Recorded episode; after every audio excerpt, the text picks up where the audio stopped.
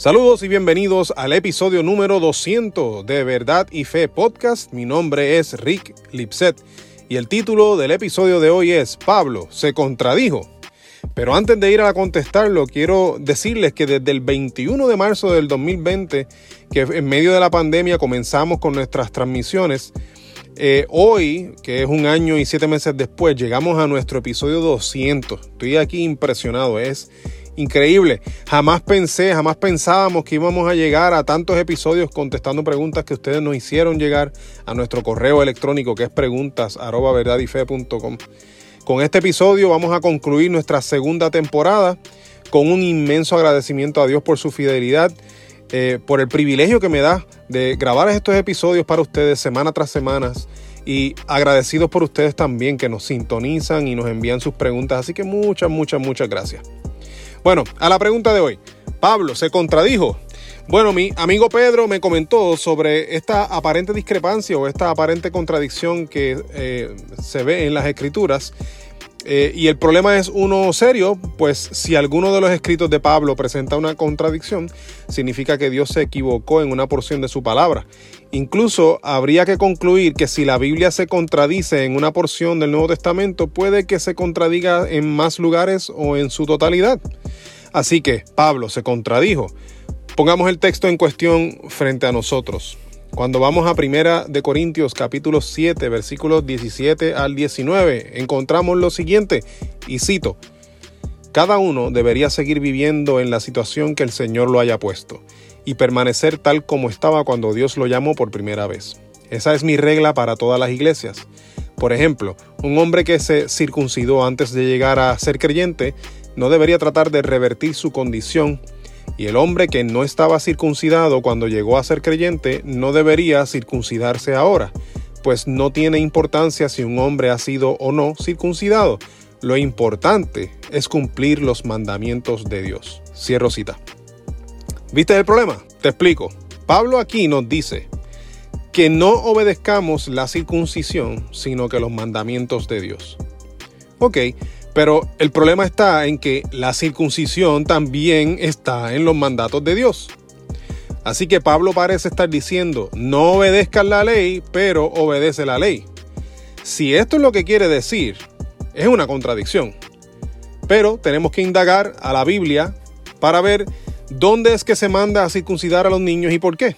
Luego de tener el contexto, podremos contestar adecuadamente la pregunta. La circuncisión era parte del pacto con Abraham y su familia. Cuando vamos a Génesis capítulo 17, versículo 10, leemos lo siguiente. Estoy leyendo o voy a leer en la nueva traducción viviente y cito. Y este es el pacto que establezco contigo y con tu descendencia, el cual todos deberán cumplir. Todos los varones entre ustedes deberán ser circuncidados. Cierro cita. Esto significa que el cortar el prepucio del varón era un ritual religioso que identificaba a la persona como parte de la familia de Abraham y por consiguiente parte del pacto con Dios. Pero cuando Dios reveló a Moisés su ley moral, o sea, los diez mandamientos que nos encontramos en Éxodo capítulo 20 del 1 al 17, vemos que la circuncisión no forma parte del decálogo, pero sí forma parte de lo que se conoce como la ley de Moisés. Cuando vamos a Levítico 12, 3, leemos lo siguiente. Voy a leerlo en la nueva traducción viviente. Y cito, al octavo día circunciden el prepucio del niño. Cierro cita. Si brincamos el tiempo del nacimiento de la iglesia, vemos que el Evangelio de Jesús rompe con las fronteras de Israel y se riega por todo el mundo antiguo, llegando a grupos étnicos que no formaban parte de la familia de Abraham, por eso vemos pasajes como el de Gálatas 2, 14 al 16, que dice, lo voy a leer en la nueva traducción viviente, y cito, cuando vi que ellos no seguían la verdad del mensaje del Evangelio, le dije a Pedro, delante de todos los demás, si tú, que eres judío de nacimiento, dejaste a un lado las leyes judías y vives como un gentil, ¿por qué ahora tratas de obligar a estos gentiles a seguir las tradiciones judías? Tú y yo somos judíos de nacimiento, no somos pecadores como los gentiles. Sin embargo, sabemos que una persona es declarada justa ante Dios por la fe en Jesucristo y no por la obediencia a la ley. Y nosotros hemos creído en Cristo Jesús para poder ser declarados justos ante Dios por causa de nuestra fe en Cristo y no porque hayamos obedecido la ley. pues nadie jamás será declarado justo ante Dios mediante la obediencia a la ley. Cierro cita. Esta diferencia que Pedro y Pablo tuvieron fue precisamente porque Pedro comenzó a exigirle a los gentiles que siguieran las leyes cívicas de Israel. Pero Pablo lo, lo, reprende, pues no eran israelitas y la salvación ya no era para una sola nación. Ser parte del linaje de Abraham no es lo que salva, sino poner la fe en Cristo Jesús para salvación. Por lo tanto, para un gentil sería absurdo exigirle circuncidarse, pues no es de la sangre de Abraham es salvo por la sangre de Cristo, que fue derramada en sustitución por la humanidad que ahora pone su fe en Jesús.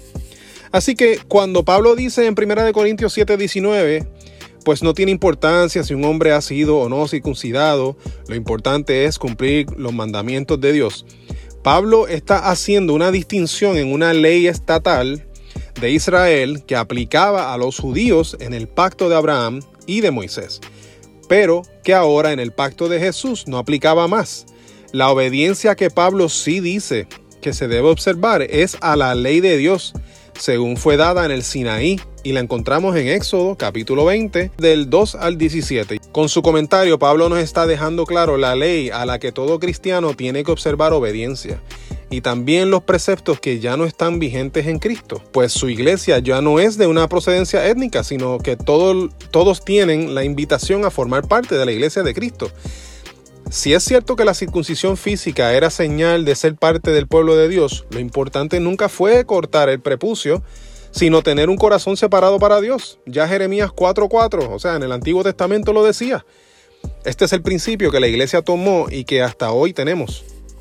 Por lo tanto, Pablo no se contradijo cuando habló de no obedecer la circuncisión, pero sí los mandatos de Dios. Aunque tanto el decálogo como la circuncisión forman parte de lo que Dios dijo, los diez mandamientos son la ley moral que refleja el carácter inmutable de Dios, mientras que la ley de Moisés, o la ley cívica, era para Israel como Estado, cosa que nosotros los gentiles no somos. Pablo diferencia entre las dos y nos apunta a obedecer la ley de que Dios mismo escribió en tablas de piedra en el monte Sinaí. Esos son los mandamientos de Dios que los cristianos obedecemos. Esto explica otras objeciones comunes como ¿por qué comemos cerdo? o ¿por qué mezclamos hilos en nuestra ropa? No nos aplica porque no pertenecemos a la nación de Israel. A lo que pertenecemos es a la iglesia de Jesucristo, el pueblo absoluto de Dios constituido de judíos y de gentiles, para la gloria de Dios.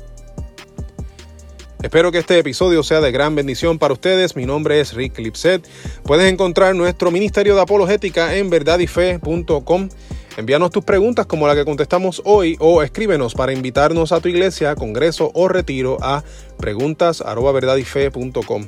Estamos en las redes sociales, estamos en YouTube donde te invitamos que des like, subscribe y a la campanita para que seas alertado tan pronto subamos contenido nuevo y puedes encontrarnos en formato de podcast por Spotify, Apple Podcast y muchas otras plataformas similares.